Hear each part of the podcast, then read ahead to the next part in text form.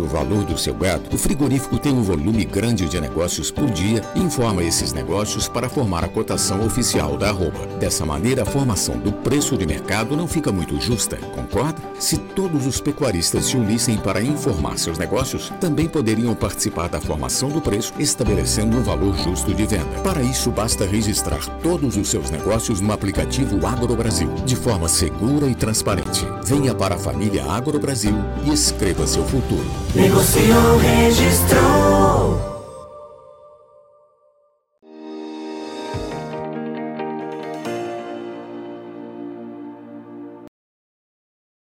do Notícias Agrícolas, estamos começando o nosso boletim de mercado. A gente vai falar agora do mercado do boi, uma semana tensa aí para os negócios, pressão é, contínua aí sobre as cotações. Converso agora com o meu amigo Fernando Henrique Iglesias, lá da Safras e Mercado. Ah, Fernando hoje está no, no, no stick ali, olha só. Seja bem-vindo, meu caro. Muito obrigado pela participação conosco aqui no Notícias Agrícolas. E é, eu queria entender a movimentação dessa semana. Eu falei que foi uma semana bastante pressionada, mas dá para dizer que é, aonde chegou essa pressão? Quais são os preços que estão sendo praticados ou pelo menos é, já, já existe aí tentativas de, de serem é, adotados, Fernando. Conta para a gente como é que foi essa semana aí para os negócios. Seja bem-vindo, meu caro. Boa tarde, boa tarde a todos. É um prazer estar aqui no Notícias Agrícolas em mais uma oportunidade. O mercado do boi extremamente pressionado essa semana. Os frigoríficos conquistaram uma frente muito confortável nas escalas de abate. O processo de valorização do real também mexeu nas pontas da exportação. Então, o frigorífico exportador não vê a conta mais tão atraente quanto, como ela era durante o primeiro bimestre, e a pressão vem se ampliando, a pressão vem se acentuando. Já há tentativas de compra consolidadas em São Paulo para animais padrão China a 325 reais por arroba, e tentativas de compra para animais que ficam no mercado doméstico a 300 reais com prazo mais curto de pagamento. Então, o mercado ele simplesmente ele está cedendo e não, não, isso não se restringe apenas ao mercado paulista. Vemos movimentações parecidas no Mato Grosso do Sul, vemos Mato, é, movimentações parecidas é, em Goiás.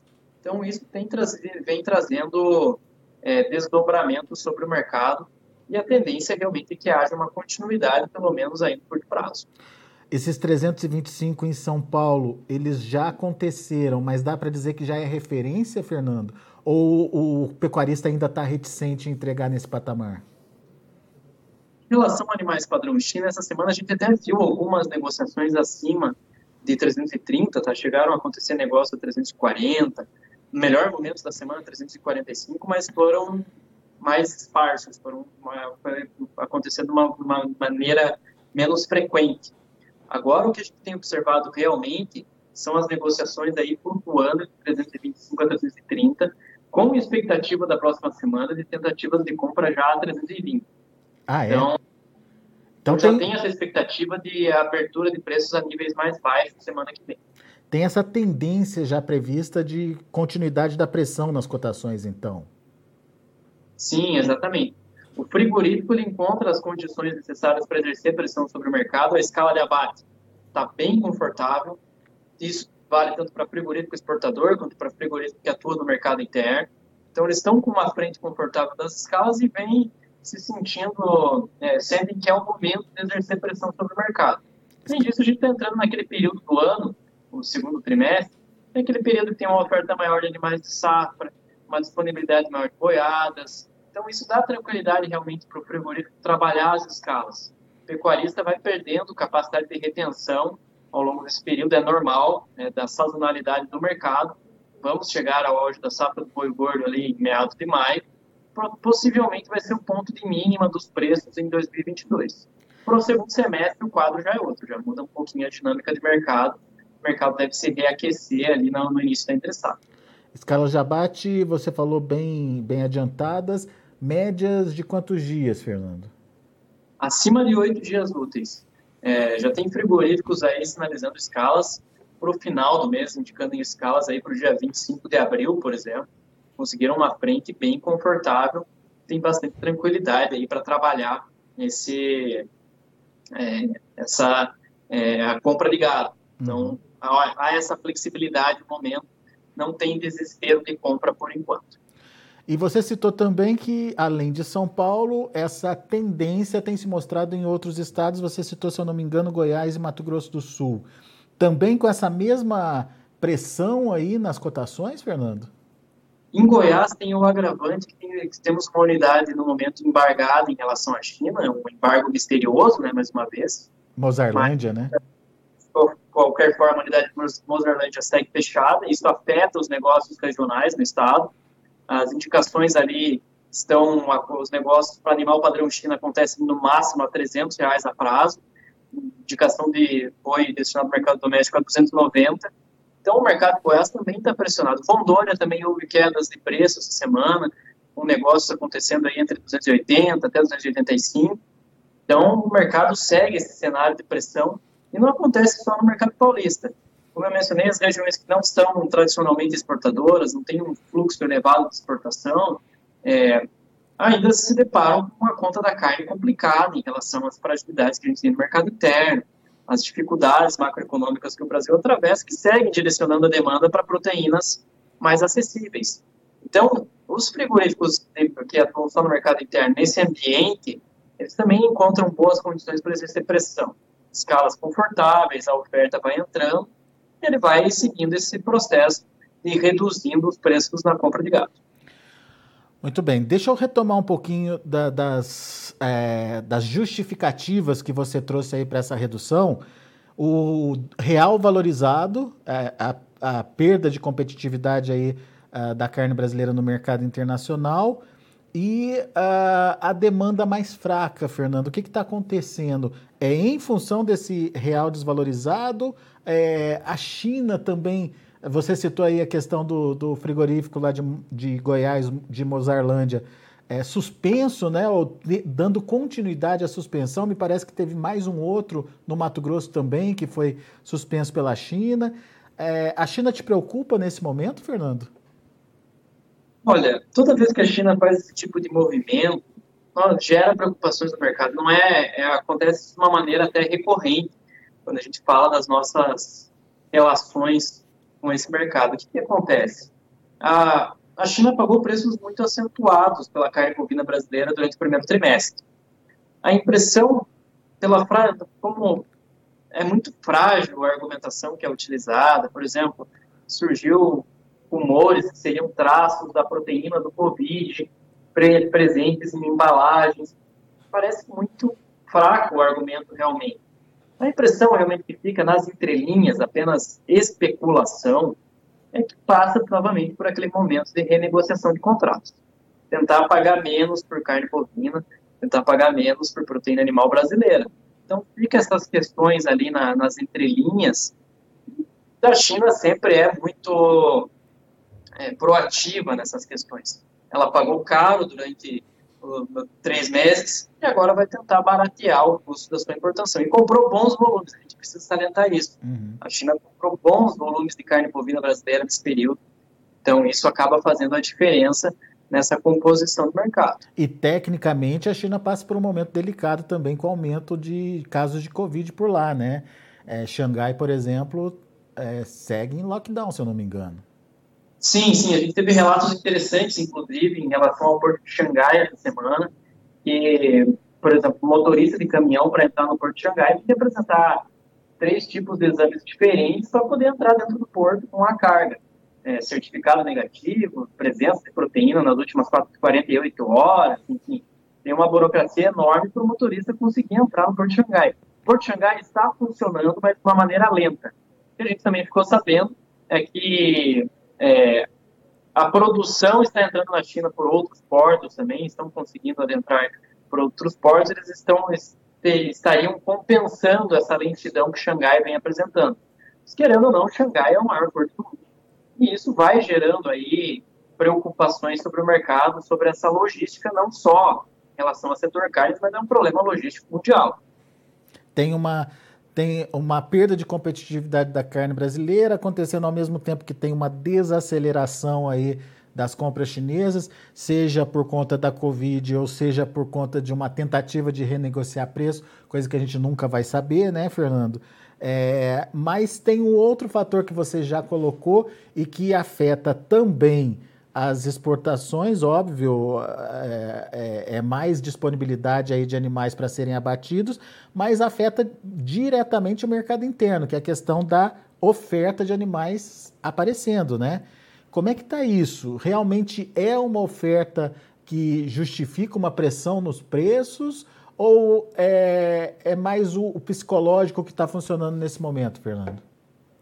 Na verdade, como a frente das escalas é muito confortável, então realmente está entrando oferta. É, né? Quando o frigorífico não consegue fazer a escala andar tanto assim, sem a presença de um bom volume de animais ofertados no mercado. Então, a disponibilidade de boiada para o abate aumentou. Teve um aumento nesse, nessas últimas semanas, e realmente a gente está chegando naquele período do ano, na sazonalidade do ano, que realmente vai, vamos ter mais oferta de gado disponível para o abate. Então, está dentro da, do, do, previsto para o mercado. Para o desenho de mercado, a gente está chegando naquele ponto do ano que possivelmente os preços do, da, do boi gordo, mercado de reposição, etc., vão atingir a sua mínima, que é durante esse segundo trimestre. Passado esse período, no segundo semestre, o mercado muda de figura, vai ter um desenho diferente e os preços tendem a subir. Pois é. Vamos falar um pouquinho desse segundo semestre, então. É, o que, que muda? Qual, qual, qual que é a sua expectativa aí e que justifica essa mudança de cenário para o segundo, segundo semestre, Fernando? Primeiro, vamos começar pelo início da entre-safra. Né? O início da entre-safra é aquele período pautado com uma oferta restrita. A oferta enxuga, o frigorífico vai ter problemas para compor as escalas de abate nesse período, é, vai ter uma dificuldade maior é, nessa composição, e com isso vai acabar atuando, atuando de uma maneira mais agressiva, vai ter é, menos espaço para ficar testando o mercado, vai ter que ir para o jogo ali, tentar, é, vai, possivelmente vai ter que pagar mais para essa roupa do boi gordo. Tem também o cenário cambial. Temos alguns fatores aí que a gente precisa considerar. Primeiro é que a impressão que a gente tem nesse momento é que o real está sobrevalorizado. Por que, que eu digo isso? O mercado, nesse cenário de conflito, nesse cenário de guerra, Ucrânia-Rússia, acabou saindo de outros países emergentes e acabou buscando o Brasil. Querendo ou não, nossa taxa básica de juros é muito atraente nesse momento e acabou trazendo um grande fluxo de capitais. O aporte de capitais foi muito expressivo nesse período. Então, isso provocou todo esse processo de valorização do real. Para o segundo semestre, a gente tem que considerar que o Fed está num ciclo de alta da taxa básica de juros, tendência é que os títulos do Tesouro dos Estados Unidos, aí os bonds, paguem entre 4,5% a 5%. Então, os fundos de investimento, os investidores, de uma maneira mais ampla, podem procurar essa segurança dos títulos norte-americanos, do mercado norte-americano, e sair aqui do Brasil. Isso, por si só, já é um motivo que aponta para um processo de desvalorização do real. Além disso, temos eleições. Por mais que a gente tenha um cenário de polarização bem definido, querendo ou não, eleições trazem tensão aqui para o mercado brasileiro, trazem problemas para o mercado brasileiro, e isso é outro ponto que a gente precisa considerar nesse processo de desvalorização do real. Real desvalorizado melhora a conta de exportação para o frigorífico exportador e ele vai ter mais fôlego para pagar mais pela roupa do boi gordo. Então, isso vai ajudar nesse processo de recuperação dos preços no início da entre-safra. Então, a gente tem aí algumas nuances que levam a crer realmente em que haverá espaço para alta dos preços no início da entre -safra. Agora, é, quem está ouvindo a gente, Fernando, é, e está tomando a decisão do confinamento agora, que cuidado ele precisa ter?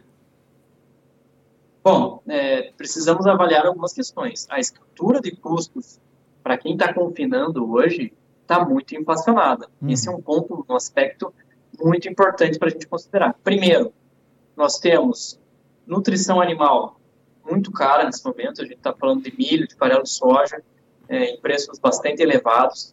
Estamos falando também da reposição, que vem caindo de preço nos, nas últimas semanas, vem, a gente vê, percebe movimentos de queda do bezerro, do boi magro, das outras categorias, mas de qualquer forma que a gente precisa analisar, a gente precisa entender, é, que a estrutura de custos é muito inflacionária. Então, é, está muito próximo do, topo de preços ainda do mercado de reposição.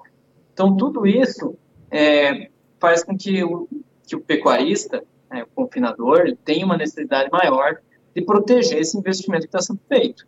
Se ele está confinando agora, ele vai precisar possivelmente fazer, é, ter o entendimento que ele precisa se proteger dos movimentos que o mercado vai apresentar em curto no médio prazo, eu não falo só do mercado boi, o mercado de grãos também uhum. promete fortes emoções ali no, nos próximos meses. Então, buscar aquelas ferramentas de proteção que a gente sempre bate nessa tecla vai ser muito importante para o confinador no decorrer do ano de 2022. Isso é importante mesmo e que o produtor pecuarista que esteja nos ouvindo trate de se planejar. Afinal de contas, é, é, existe essa expectativa de um segundo semestre é, melhor do que o primeiro, mas para tudo isso ele tem que botar na ponta do lápis a que custo isso tudo vai ser levado aí para produção. E será que o que for pago lá na frente vai cobrir esse custo atual? Essa tendência de alta é, vai ser suficiente aí para garantir uma boa margem para o produtor? Enfim, isso a gente é, tem que esperar para ver, mas de qualquer forma, como o Fernando bem alertou, pelo menos a proteção do custo ali tem que ser feita, né, Fernando? Exatamente isso. Nós temos uma, uma tendência por resiliência dos preços do boi gordo ao longo do ano. O preço vai se manter alto, salvo algum problema sanitário que a gente reza para não acontecer novamente, né, como foi no último quadrimestre de 2021. A gente torce realmente para que isso não aconteça. É, mas, de qualquer maneira, o cenário ainda aponta para uma perspectiva positiva para os preços do boi gordo no segundo semestre tem que ficar atento a essas nuances que o mercado apresenta, o dia a dia tem que acompanhar é, os eventos que vão acontecer, seja no mercado de grão, seja no, no, no, setor carnes mesmo, no mercado pecuário. Então é muito importante estar sempre atento no que está acontecendo no dia a dia do mercado. Tem que ficar ligado. É, é aquela comparação que a gente gosta de fazer. O pecuarista brasileiro ele não se priva de investir, compra a melhor genética, tem as técnicas de manejo é, muito boas aqui no Brasil, tem se desenvolvido muito em várias, várias etapas da produção. Mas é a mesma coisa de você ter uma Ferrari e não fazer o seguro dela. Você precisa estar tá protegido para que se acontecer algum sinistro, você está resguardado que está é, no investimento que você fez. Isso aí. Fernando, muito obrigado, viu, pela sua participação mais uma vez conosco. Um bom final de semana para você. A gente volta a se falar e trazendo mais novidades aí para o produtor acompanhando essa evolução uh, do mercado que está interessante de acompanhar nesse momento. Óbvio, pecuarista preocupado, viu a arroba aí derretendo na, nas últimas semanas, mas uh, a gente tem que analisar também uh, o que de fato vai ficar no bolso dele, né? a rentabilidade dele. Então, vamos lá, vamos com calma e vamos acompanhar o que vem por aí. Obrigado, Fernando. Eu que agradeço, um ótimo final de semana a todos e até a próxima, pessoal. Valeu, abraço. Tá aí Fernando Henrique Iglesias, Safras e Mercado aqui com a gente no Notícias Agrícolas, trazendo as informações do mercado do boi. Um primeiro semestre ainda preocupante, principalmente esse segundo trimestre aí, é um pouco mais preocupante de pressão nas cotações, o fundo do poço ainda não chegou. É, pode acontecer ali entre maio e junho, segundo a expectativa do Fernando Henrique Iglesias. No entanto, um cenário um pouco melhor para o segundo semestre. Então, fique atento a essas possibilidades. Deixa eu mostrar como estão as negociações lá na B3, Mercado Futuro. Olha aí, o vencimento abril, R$ 322,25, com queda de 0,25%. O maio, R$ 314,10, subindo 0,03%. O outubro, R$ 329,85, que é alta de 0,27%. Indicador CPEA ontem perdeu o patamar dos 330, 327,40, uma queda aí de 2,76%. A gente continua acompanhando esse mercado do boi e você aqui com a gente no Notícias Agrícolas fica sempre bem informado. Vamos ficando por aqui. Na sequência tem João Batista Olive. Continue com a gente.